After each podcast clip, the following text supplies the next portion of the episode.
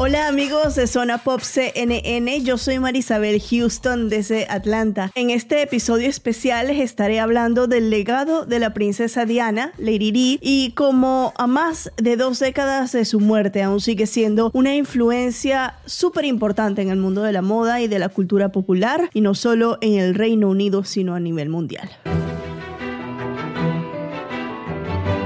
Para comprender su figura y por qué causó una disrupción en la corona real británica, conversé con Gerardo Correas, experto en protocolo y presidente de la Escuela Internacional de Protocolo con sede en Madrid. Esto es lo que me dijo el señor Correas con respecto a Lady Di. Escuchemos esta entrevista. El momento en el que llegó Diana a la realeza, ¿se recuerda usted qué es lo que se decía en prensa y qué es lo que se decía en las realezas en otros países del mundo? Bueno, fue un impacto importante, fue un impacto importante porque de alguna manera, aunque Diana Spencer era, formaba parte de la aristocracia em, eh, británica, eh, sin embargo no pertenecían, digamos, no tenía sangre real, ¿verdad? Entonces fue un impacto, hay que darse cuenta que es hace ya muchos años, cuando se, cuando se pactó, porque fue un pacto, esa, boda. De todos he sabido que el príncipe Carlos no estaba seguro, pero sin embargo, eh, al no poder casarse con la que entonces era su, su, su, amor, que era Camila Parker Bowles, pero porque ella estaba casada, etcétera, bueno, pues entonces eh, decidieron darle una continuidad. Fue, una, fue el inicio de una transición en la que Diana Spencer aparece dentro de la monarquía sin ser, eh, sin formar parte de la misma, pero sin embargo sí hay tradicionalmente cuestiones de pacto para darle continuidad a la corona, que de hecho, pues ahí están sus hijos, William y Harry, ¿eh? y darle un poco de continuidad. Fue un impacto importante, fue una boda que fue en aquel momento fue la más eh, seguida en todo el planeta, eh, cerca de 800 millones de personas siguieron aquella ceremonia y la verdad es que, y después, a partir de ahí, fue tremendo el impacto que surgió con la entrada, la gran personalidad que tenía Lady Diana con, eh, bueno, pues incorporando acciones sociales, incorporando, acercándose sobre todo, acercándose al pueblo, al pueblo británico. Para las generaciones más jóvenes que quizás no, no han leído mucho y me cuesta creer alguien que no la pueda conocer porque han salido muchas películas, series en donde está retratada, obviamente libros, documentales, entrevistas, pero ¿por qué le decían la princesa rebelde?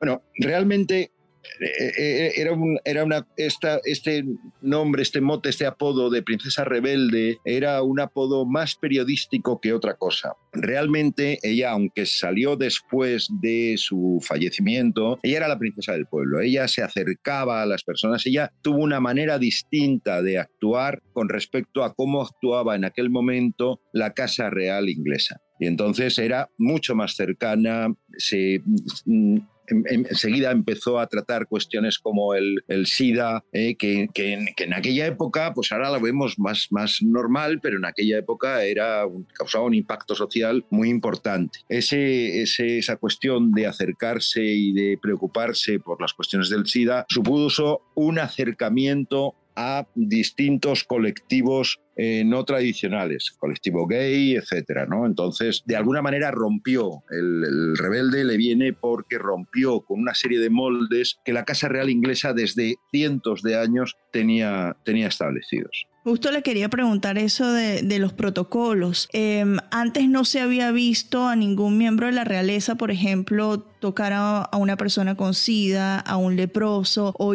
o hasta ir a, terrenos minados. O sea, ella fue la pionera en ese aspecto. Sí, sí, sí, sí, absolutamente, absolutamente pionera y además con malas eh, miradas por parte de la familia real, eh, sobre todo de la reina porque de alguna manera estaba rompiendo moldes y no era iniciativa por, de parte de la eh, propia el entorno, propio entorno de, la, de su majestad la reina, sino que era algo que de alguna manera no controlaba la reina Isabel. Entonces no sabía en aquel momento las posibilidades posibles consecuencias que eso le podía causar. Esas consecuencias que fueron de mucho acercamiento realmente sirvió a la Casa Real para acercarse, pero sobre todo se acercó personalmente ella, no como institución, sino personalmente la, princesa Diana. ¿no? ¿Cuáles eran esos, esos patrones, esos moldes, esos protocolos de la realeza anteriormente que no se les permitía hacer? No, más que que no se les permitiera hacer, era una lejanía que ellos imponían hacia como, como pueblo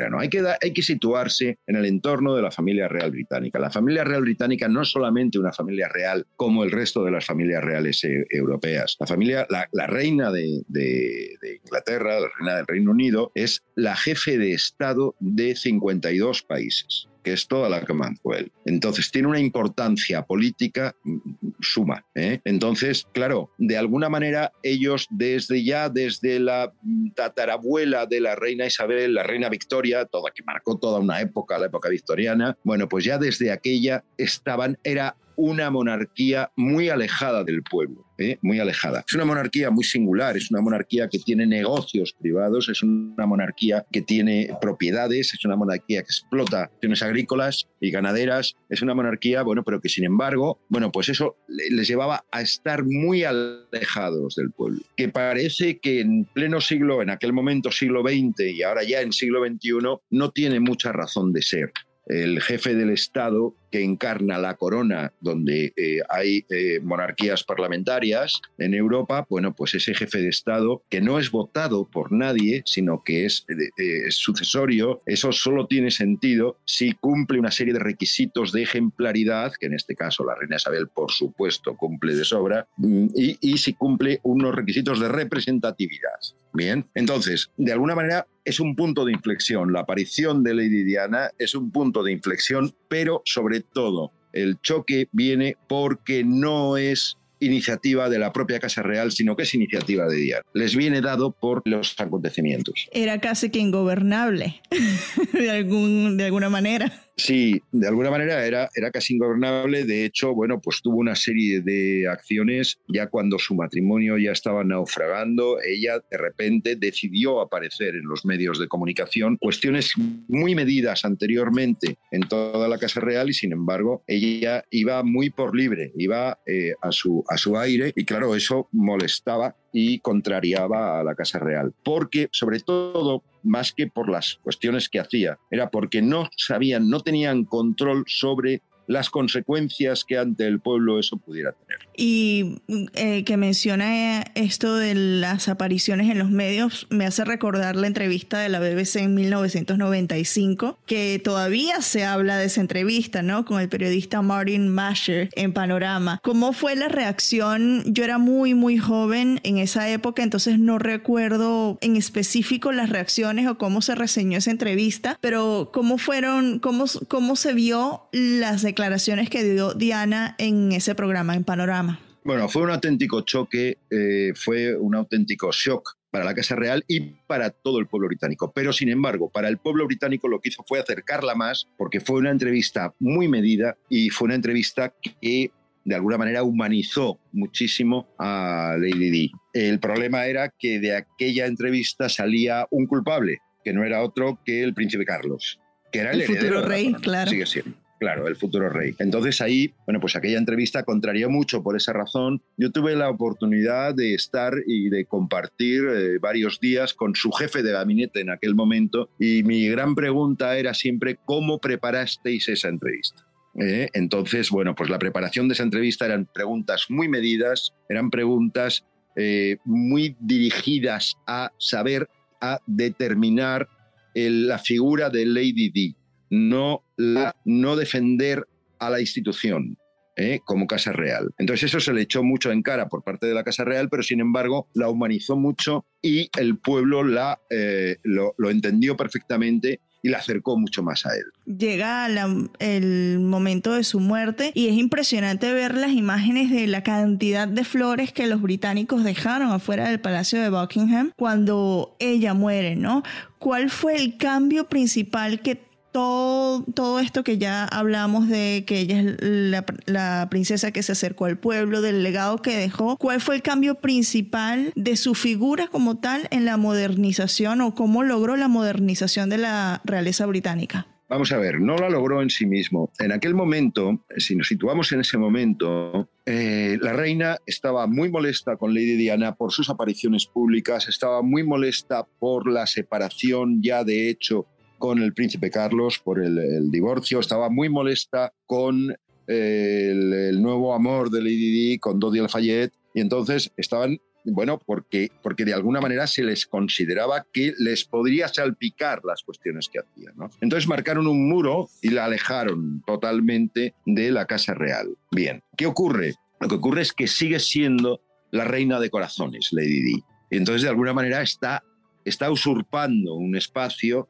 de la jefa de Estado de la Reina de Inglaterra. Hay que darse cuenta que todas las semanas, todos los miércoles, el primer ministro o la primera ministra de parte con la reina y les, le explica y ella de alguna manera sanciona y da su opinión en cuanto a las cuestiones de gobierno. Hay que darse cuenta que un rey, una reina, gobierna, eh, no, no gobierna, sino reina, pero no gobierna. Entonces, el gobierno le, compete totalmente a la, eh, al, primer ministro o al presidente del gobierno. Entonces, ¿qué pasa? Bueno, pues pasa que en ese momento pues tenían ahí un problema. El día del fallecimiento, la reina de Inglaterra es en agosto, la reina de Inglaterra está en su casa de verano en Sandringham Palace. Y entonces decide que no acude porque hay un shock mundial, ¿no? Cuando se ve el, accidente hay un shock mundial. Todos los telediarios están hablando de Lady Di. Entonces, de repente, todo el pueblo a quien querían y todo el pueblo se entristece y lo demuestran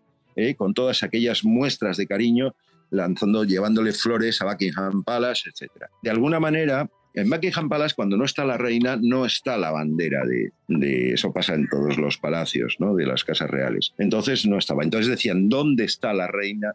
rindiendo los honores que le estamos rindiendo nosotros. Perdía representatividad. ¿eh? Entonces, bueno, pues ahí tuvo que intervenir el primer ministro porque ya se convirtió en una cuestión de Estado, en una cuestión de gobierno. Tuvo que intervenir el primer ministro Tony Blair repetidas veces ¿eh? para, hablando con la reina, diciendo, por favor, Majestad, venga y veamos cómo podemos. Entonces, eh, de alguna manera, que el pueblo vea que desde la Casa Real se está teniendo la misma iniciativa que está teniendo el pueblo porque había, había dos caminos absolutamente separados. Uno, lo que hacía el pueblo, que era querer a Lady Di y homenajearla y pedir y exigir homenaje, y el otro era la Casa Real, que quería ignorar. Entonces lo que ocurría era que era un problema tremendo, porque de alguna manera el pueblo estaba viendo que su rey, que le representa, no le está representando, con lo cual la institución monárquica estaba teniendo eh, serios problemas. En ese momento, claro, y podía generar una grave crisis. En ese momento es cuando la reina decide eh, salir de, su palacio de verano y acudir a Buckingham Palace. Y hay un paseo espectacular de la reina vestida de luto con su esposo, eh, eh, visitando, viendo a todas las personas que estaban en la verja de Buckingham Palace y viendo los mensajes que habían puesto. Hay una anécdota estupenda de la reina se acerca a una niña y la niña le da un ramo de flores a la reina. Y la reina le dice, colócalo en la, en la valla, en la verja. Le dice, no, no, no, estas flores son para usted, Majestad. Entonces, claro, mm, la reina se da cuenta que necesitas, es que no tiene sentido, un rey sin pueblo, ¿no? Entonces se da cuenta que tiene que acercarse más. A partir de ahí, a partir, se, se empieza a preparar ese funeral. El funeral es espectacular, es, una, es, una, es un proceso de comunicación impresionante, donde el protocolo tiene mucho que decir, donde se hace un funeral rindiéndole todos los homenajes, pero es un funeral familiar, no es un funeral de Estado. No se invita a otras casas reales, no se invita a otros jefes de Estado, y quien acude es el, conde Spencer como hermano, como anfitrión, como eh, eh, funeral de familia. A su derecha el hijo mayor de Lady Di, a su izquierda el hijo menor, a su derecha el abuelo, el duque de Edimburgo, y fíjense, el número dos del Estado británico se coloca en el quinto puesto, que es el príncipe Carlos. Porque ahora allí tenía un problema. Si el príncipe Carlos no está, todo el mundo se iba a preguntar dónde está el príncipe Carlos. Pero si el príncipe Carlos, como número dos, preside aquella ceremonia, todo el mundo diría, ¿Qué hace ahí el príncipe Carlos? Si está divorciado, está separado, en fin, y que está con Camila Parker Bowles, que en aquel momento tenía, tanto el príncipe Carlos como Camila Parker Bowles tenían una popularidad por los suelos. Entonces se hace una ceremonia muy espectacular, rindiéndole todos los honores con un armón de artillería que solamente se utiliza. Un armón de artillería es un carrito donde llevan los cañones, ¿eh? solamente se utiliza en los eh, funerales de Estado, llevando el féretro con, las, eh, con la Guardia Real circulando alrededor del, féretro y van desde, desde Westminster hasta, desde, perdón, desde Clarence House, que era la, residencia familiar del, príncipe de Gales, sale desde la residencia del príncipe de Gales, aunque ella ya no era princesa de Gales, pero la sacan desde eh, la residencia oficial del príncipe de Gales y la llevan a Westminster, a, la catedral de Westminster. Pero en vez de ir directamente, hacen un rodeo y pasan por Buckingham Palace. Y en Buckingham Palace, detrás de la verja, allí está la reina inclinando la cabeza, rindiéndole honores a Lady Di espectacular el plan de comunicación que se plantean para decirle al pueblo, aquí estoy yo con vosotros. A partir de ese momento, siguiendo con un plan de comunicación eh, espectacular y siguiendo con diversas acciones y presentaciones del príncipe Carlos, en estos momentos la popularidad del príncipe Carlos está en el setenta y tantos por ciento. No hay ningún problema en que eh, sea el heredero, en que pues, incluso con Camila Parker Bowles, ¿no? Esa es la verdadera, esa es la verdadera modernización de la, de la corona británica, porque la corona británica y, todas las coronas lo que hacen es que son muy conscientes de que están en el siglo XXI, en un mundo globalizado, en un mundo de revolución digital, en un mundo en el que el metaverso cada día irrumpe más, pero sin embargo se someten a unas tradiciones impresionantes. Entonces esto lo tienen que unir y entonces es complicado. Bien, pero sin embargo, bueno, pues ahí está, a través de un estudiadísimo eh, ordenamiento protocolario tras, que trasciende mucho más allá de las cuestiones eh, más que nada tópicas y trasnochadas de, oye, me pueden tocar, no me pueden tocar, me inclino, no me inclino. No, no, no. Con un plan de comunicación para transmitir los sentimientos de la Casa Real hacia el pueblo a través de los homenajes a Lady Di y cree que la reina sí cambió esa manera de ser de ella, de no de ser, sino de acercarse más a la gente a raíz de esto? O, todavía es muy reservada? No, vamos a ver, eh, tienen una forma muy singular de actuar. Entonces, ellos, ellos no, van a, no van a departir como hacen otras monarquías, no van a, no van a salir a, a saludar, a tocar, a coger a un niño en brazos. No, eso no lo van a hacer, pero no lo van a hacer porque no es necesario que lo haga. Fue espectacular la boda de William, fue espectacular la boda de Harry. Todo el pueblo se volcaba hacia la Casa Real. ¿eh? Va a ser, fue espectacular el funeral, a pesar de ser muy familiar y muy restringido, el homenaje que se le hizo en todo el Reino Unido al duque de Edimburgo cuando falleció. ¿eh? Entonces, el pueblo está con ellos y no hace falta, no necesitan cambiar cuestiones eh, menores. Lo que sí necesitan es que sea representante del pueblo, de verdad, ¿no? Y que tengan los mismos sentimientos que el pueblo. Y de alguna manera en sus apariciones públicas, ahora ya la reina tiene una edad muy avanzada y sobre todo está siendo Carlos el que, el que hace las, el que, el que acude a los eventos, etcétera. Pero lo, que están, es, lo que están queriendo decir y queriendo demostrar es que tienen el mismo sentimiento que el pueblo, que son representantes de verdad del pueblo, no porque lo diga la Constitución, sino que de verdad representa porque las constituciones se pueden cambiar. Claro, totalmente. Ya para finalizar y teniendo en cuenta que esto lo que estamos elaborando es parte de cultura pop, ¿cuál es la huella que dejó eh, la princesa Diana en la cultura pop mundial? Porque no se puede decir que nada más del Reino Unido. Yo recuerdo el día de la muerte, mi mamá prendiendo el televisor, yo eh, muy joven, y me dice, tienes que ver esto, y ella lloraba, ¿no? Y lo vemos, como ya lo dije, en series que su vida se ha retratado en moda, como todavía la gente usa su estilo, pero más allá de eso, ¿cuál es la huella que dejó en la cultura popular mundial? Sigue siendo tendencia yo creo que hay momentos importantes a lo largo de, la historia en los que de repente hay un impacto en la sociedad, ¿no? Pues eh, la aparición de los Beatles, ¿eh? la llegada a la luna, en fin, hay, hay, hay, hay momentos en los, que, en los que de verdad se impacta la sociedad y la sociedad queda impactada y todo el mundo, todo el mundo recuerda dónde estaba el día de las Torres Gemelas el 11 de septiembre, ¿bien? Y claro, todo el mundo sabe dónde estaba, ¿no? Entonces, ¿qué pasa? Pues son momentos que impactan y ahí quedan. Entonces, ¿qué ocurre? Pues eh, efectivamente, en el mundo de la moda, ella sigue siendo tendencia, pero además sigue siendo tendencia porque de repente ha aparecido una figura que está continuamente homenajeando a Lady Di, que es, la esposa de William. ¿eh?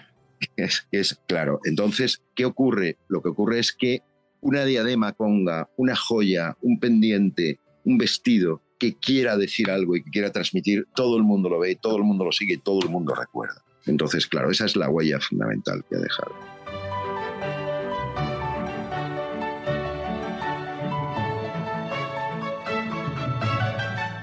Y precisamente la moda, que es esta última parte que nos hablaba el señor Correas, es uno de los aspectos de la vida de Lady Di de los que aún se habla. Sus looks son emulados no solo por sus nueras, Kate y Meghan, sino por celebridades como las Kardashian o modelos como Gigi Hadid. Y de España nos trasladamos, por Zoom nos trasladamos hasta Italia para conversar con el experto de moda ecuatoriano Ludwig Hartman. Ludwig, ¿para ti qué significa significa la princesa Diana? Para mí, digamos, realmente es, es una icona, aparte de eso, pero para mí es como si fuera alguien que siempre he visto en, en la moda muy influente. Yo adoro la moda y ella fue una de las de las grandes realmente, increíblemente. En 16 años ha logrado lo que mucha gente en años nunca ha podido ni siquiera llegar. Tal vez si ella estuviera viva sería una de las primeras influencias que tenemos aquí. Sería una cosa increíble porque si nos acordamos bien, en el tiempo que ella vivió no había toda esta facilidad para, para hacer TV, no había Instagram, no había... En el 97 que ella murió, era una icona increíble. Aparte de eso, sobre todo, ella dio una nueva vida a lo que era la, realeza en ese tiempo tanto de Inglaterra como las, las siguientes, la de Mónaco, la española. Ella dio un, toque mucho más moderno para cómo se tenía que vestir una mujer. Desgraciadamente, se tuvo que ir en el momento, digamos, más, uh, cuando ya era una mujer más decidida, sabía lo que quería, se veía, se reflejaba sobre todo en lo que vestía, ella era que escogía, y ahora mucha gente es, ella es una icona, la siguen muchísimo. No solo la realeza, también mucha gente la, la, aprecia. Yo como carácter la veo como si fuera una casi un, un, una princesa real. La, como le, le han dicho, la princesa del pueblo era Diana, no hay nada que hacer, es realmente ella. Ahora, influye mucho también a mucha gente joven y gente del espectáculo, diseñadores. Ella fue, digamos, la primera que utilizó la, digamos, el sport chic increíble, pero ella fue la primera, los panties apretados de ciclista, las Kardashian, Gigi Said, la esposa de Justin Bieber, Allen Bieber, ellas utilizan este, este look, digamos. Y también, es más, no, na, mucha gente a la fin no se dio cuenta, pero por ejemplo, cuando ella iba a la playa, usaba las t-shirts vintage enormes. Esto que ahora el vintage y re recuperar todo, que lo han hablado acá, Ana Winter, dijeron, no, compren vintage, que es bueno porque es ecológico y da un, un, toque diferente, porque ya el algodón no es el mismo algodón de una vez. El algodón era otra cosa como el cashmere, como la seda, además que para dejar de este machacamiento veloz que tiene la moda, tiene demasiado, va demasiado rápido. Ella sí dejó bien planificado lo que realizó, como dije primero, 16 años, increíble, increíble. ¿Qué es lo que crees que hizo Diana para convertirse en un ícono? Porque tiene que haber sin duda algo especial para que en 16 años lograra marcar una tendencia. ¿Cuál fue ese aspecto? ¿Fue personalidad o fue estilo? ¿Qué es lo que fue diferencial para todavía ser hoy en día un referente en la moda? Yo creo que sobre todo su forma de, de ir contra no contra, pero defenderse de lo que estaba sucediendo. Su manera moderna de ver las cosas. Al principio, en los años 80, ya se, no, no tenía mucho un look, digamos, se dejaba llevar, pero siempre escogió diseñadores nuevos, nuevos. Eso fue la primera regla. También cambió un poco las coger diseñadores por, regla. En, en, la Casa Real tenía que utilizar solamente diseñadores ingleses, no podía ser extranjeros. Ella fue una de las primeras que empezó a usar diseñadores jóvenes y luego de otros Versace le dio un, un, toque. No sé, tal vez ella, yo para mí, ella tiene una belleza natural, una elegancia natural. Es más, cuando no tenía, digamos, delineado de cómo era, cómo era vestirse y qué podía, el impacto que podía tener en la prensa y en todo el mundo, la manera de vestirse, pero fue la, el peinado, el corte de pelo. Eso fue lo primero que, digamos, la gente copió. El corte de pelo de Diana y luego lo cambió por cuatro veces, siempre fue fulor. Increíble. Tenía un pelo lindo porque has visto la última película de Spencer, nunca pudieron hacerle el mismo corte de pelo, es completamente diferente, aunque sí, obviamente, la actriz es fantástica, pero eh, el, el, corte de pelo que tenía Diana, no sé, era 3D, una cosa azul. Como slip back, un peinado hacia atrás, ¿no? Dietro, eso fue, causó sensación. Corto hacia atrás, sí, con el hell.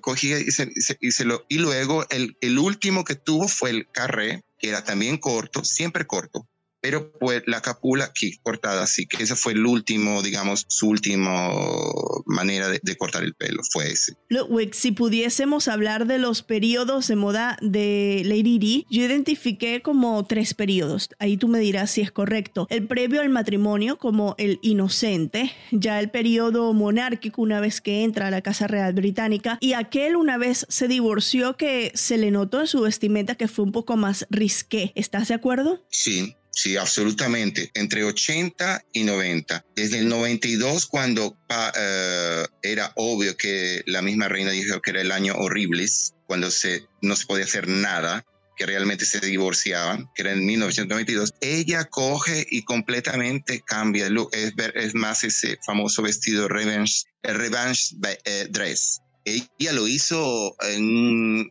el mismo día que Carlos admitió que estaba con, con Camila. Pues todavía lo seguía planeando ella. Y por eso es que daba una influencia increíble. Le ganó hasta Carlos, porque si, los, si no los títulos hubieran sido Carlos, sí confirmó que fue traicionada Diana. En cambio, lo que salió, cómo es hermosa Diana, cómo se ve increíble. Ese vestido de ahora es una cosa púdica, pero en esos tiempos nadie había visto una realeza con, con minifalda y tan escortada. Y ella lo hizo así, ¡tum!, de una fue algo que le vino natural. Creo también que es importante decirlo, que es una mujer elegante en sí, tiene una esencia elegante, no se le veía vulgar para nada, nada de lo que ella llevaba. Aunque sí le daba, Carlo la, la criticaba, le hacía horrores. Me acuerdo la primera vez que ella se puso un vestido negro y le tocó, pobrecita, ella era apenas era la novia en el 81. Se tenía que apenas... Cuando conoció a Grace Kelly, ¿no? Exacto, exacto. Y ella quedó pues la Grace Kelly divina, porque ella era una icona solamente con un color azul maravilloso, ella se parece con uno negro. Y el, el hombre lo que le dice, ni siquiera le dice qué guapa o el negro no se usa, se usa solo para funerales o ocasiones tipo de, de, acontecimientos, pero no, el negro no lo usas. Ella en cambio lo usó por otras veces. Cada vez el, el, el revanche era negro, lo, lo utilizó también. Tuvo muchos contactos también con, con gente que, que la quería. Ella tenía amigos, digamos, diseñadores, como fue Versace fue su un amigo de ella. Es más, fue al funeral extraño porque él se murió a los dos meses que, que ella fue al funeral de, de, Versace y luego siguió ella. Fue tristísimo. Además del Revenge Dress, ¿qué otro vestido ha sido icónico de los que ella ha usado? Icónico también fue el de con John Travolta el John Travolta Dress. También otro icónico que era, era importante eh, fue el, el uh, vestido Elvis. Eh, le decían Elvis como Elvis porque tenía una picola chaqueta corta con el cuello alzado y también lo utilizó por tres veces. Lo utilizó sin el, el, la chaquetita y era una belleza. Y este también era de su amiga, la Karen Walker, de, de la diseñadora, que era un vestido fantástico. Por ejemplo, ella di, tenía que ir a Hong Kong. Hong Kong es la perla del oriente, se vistió de blanco y este vestido era todo lleno de perlas. O sea, daba su aporte, o cuando, por ejemplo, tiene que irse a Japón, cogía los colores de la bandera, daba su, su, manera de, expresarse, porque muchas veces ella no podía decir las cosas, no podía hablar por el protocolo, lo decía con los vestidos. Le, le ponía ese pico casi como en competencia con Carlo andando un poco diciendo, ah, tú me haces esto, yo te lo demuestro con otra manera. Y allí ella entendió el poder que tenía. Es, era increíble el poder. Por eso yo te dije al inicio. Si hubiera vivido, hubiera sido la influencer número uno. Yo creo que, que, que, los diseñadores se mataban por, por, por vestir. Seguramente, seguramente. Eh, hubiera sido una cosa, un brand ¿Crees que entre las nueras, Kate es la que más está imitando el estilo de Diana? Sí, totalmente, sí. Igual, tiene en cuenta que por, por, por em, más o menos es la, la, misma, porque ella va a ser, en un tiempo Diana cuando se casó creía que iba a ser la reina consorte. Kate ahora será, si no a nada pasa, será la reina consorte. Y sí, ella siempre da un homenaje a su suegra cada vez que puede. Cada vez que puede se, se mete algo que rellama. La última vez fue en Ascot que se puso un vestido de, de lunares blanco, tal y cual. Lo, y se dieron cuenta todos. Era a propósito. ¿Y crees que esto es planeado o por iniciativa de ella? No, es planeado. Es planeado. Ellas siguen todo esto, es planeado. Sí, desde antes que llegara, es más, hasta es planeado hasta lo que se pone la reina. Es planeado hasta lo que se ponen todas las princesas. Eh, sí, todo es planificado, eh, estudiado al máximo, porque al, al, final tú has visto, es, son personajes públicos y le ven todo, todo, todo lo que se, desde los zapatos hasta el link, todo se sabe todo, eh, la cartera, el, el, sombrero, todo bien estudiado. Ah, las joyas. Joyas, las joyas, ella usa muchas joyas de Diana. la, en, en esa última tuvo unas, unas eh, tenía unos pendientes que eran de perlas con diamantes que pertenecían a, a, Diana, pertenecían a, a ella. Y bueno, una persona que conoció a la princesa Diana en tres oportunidades fue nuestra colaboradora y experta en moda Mari Rodríguez Hichazo. Ella nos cuenta sobre otro aspecto poco comentado de la realeza, el cutis.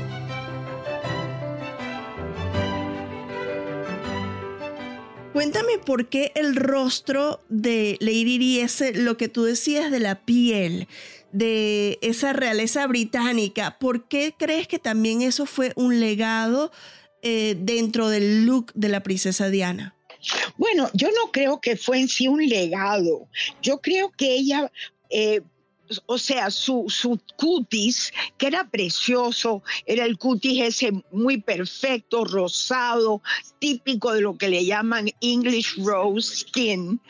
Ella eso lo, o sea, tú te dabas cuenta cuando la veías que tenía poquísimo maquillaje y ese, ese rostro eh, fresco, natural, era algo que era parte integral de su imagen.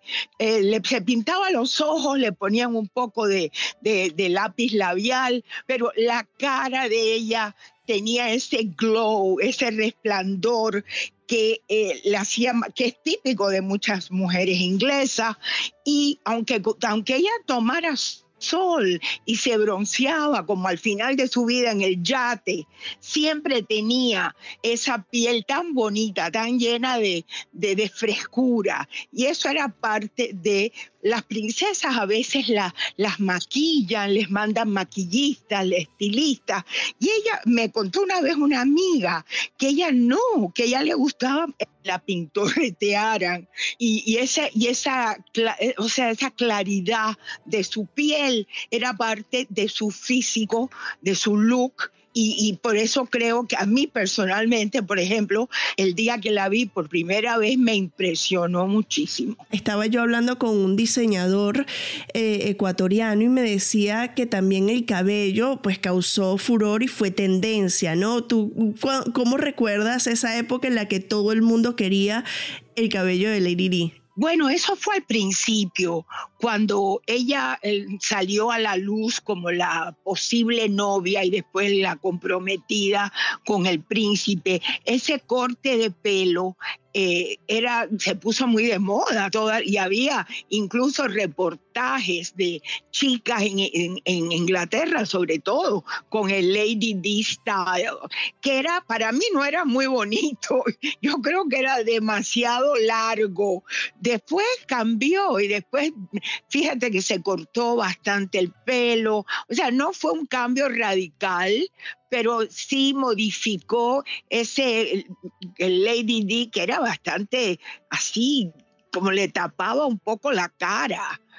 Y, y, después ya ves que ella empezó a, a, ponerse el pelo detrás de las orejas. Yo el día que la conocí tenía el pelo todo hacia atrás, como slick back Yo creo que es la única vez en público que ya hay fotos de ese momento que ella entró con este vestido, eh, una columna color azul marino, con el collar ese de choker que ella tenía, y ves que tiene el pelo peinado hacia atrás con el look mojado.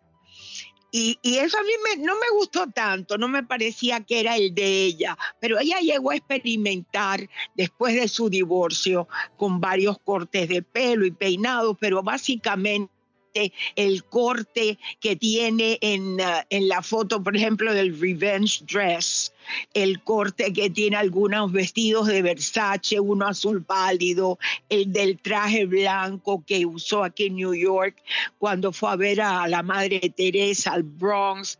Fíjate en esas fotos y ya verás que es una versión más modernizada y más favorecedora del corte de Lady D del puro principio, que, que fue furor, es verdad. Mari, de las dos nueras, tú también dices que Kate es la que más le rinde tributo a Lady Di. ¿Por qué?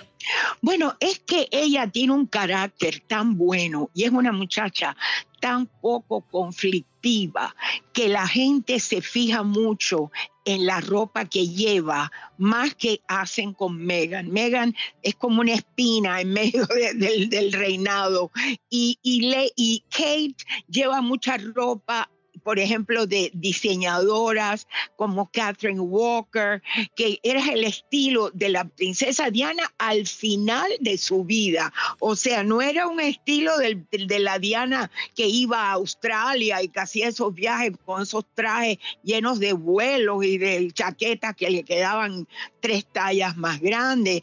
Kate ha sabido eh, su estilo propio, combinarlo con lo que fue el estilo de Diana, porque probablemente le gusta y es parte de su estilo personal. Ves que, eh, y de noche me encanta cómo usa muchísimos trajes de, tipo muy femeninos, eh, bordados, pero con nada exagerado, que eran los que estaba usando también Diana en los últimos años de su vida. Yo sí definitivamente creo, acabo de llegar de Inglaterra hace como tres semanas o algo así, o cuatro, no sé, estuve dos semanas en Londres y la adoran, el público adora a Kate porque ella ha sabido darse su lugar y nunca atacar a la, a la, familia real. Parece absurdo que digan, ay, la realeza, pero fíjate, en, en Inglaterra, en el Reino Unido en general, les bien o para mal, pero hay un orgullo y adoran a la reina. Entonces yo creo que Kate eh, ella, ella cabe perfectamente en esa imagen junto a William, o sea, la pareja joven, enamorada, padres de familia, eh, muy cercanos en su trato, y eso creo que es lo que va a salvar la monarquía británica. Y para finalizar, Mari, ¿cuál de los vestidos o de los looks de Lady Diana todavía se siguen usando? El revenge dress se ha hecho y se ha vuelto a hacer mil veces porque es uno de los modelos más favorecedores. Fíjate que la diseñadora Norma Kamali tiene una colección que se llama The Diana Dress porque ella hizo varios vestidos y son los best sellers hoy en día de Norma Kamali. Entonces también yo creo que ese look de los Bermudas con la camisa tipo de hombre, con las mangas remangadas y el cardigan por los hombros. Ese look tan elegante, yo creo que se sigue usando muchísimo y ella lo usó mucho cuando ella viajaba, recuerdo unas visitas a Mallorca, que fue a ver al rey Juan Carlos y la reina doña Sofía, ella usa ese look. Los jeans con la camisa blanca, con las mangas dobladas, eso era un, y, los zapatos flat, las bailarinas, como bailarinas, como dicen en España. Y eso, ese es un look muy Diana y que siguen usando, porque ves a Megan y a la misma Kate así, con los jeans y unas camisas tipo de hombre muy, muy bonita, de algodón. Esa es para mí la Diana del día diario, de la que luchaba en, en los campos de minas. Y entonces está la Diana ya más vestida con los vestiditos esos que son casi strapless, solo sostenidos por unos tirantes de que son de Versace casi todo recuerdo uno azul pálido, muy bonito, y que le iba muy bien con su, con su estilo y su personalidad. A mí me encantó conocerla, me da mucha pena porque después la usaron tanta gente, ay Dios mío.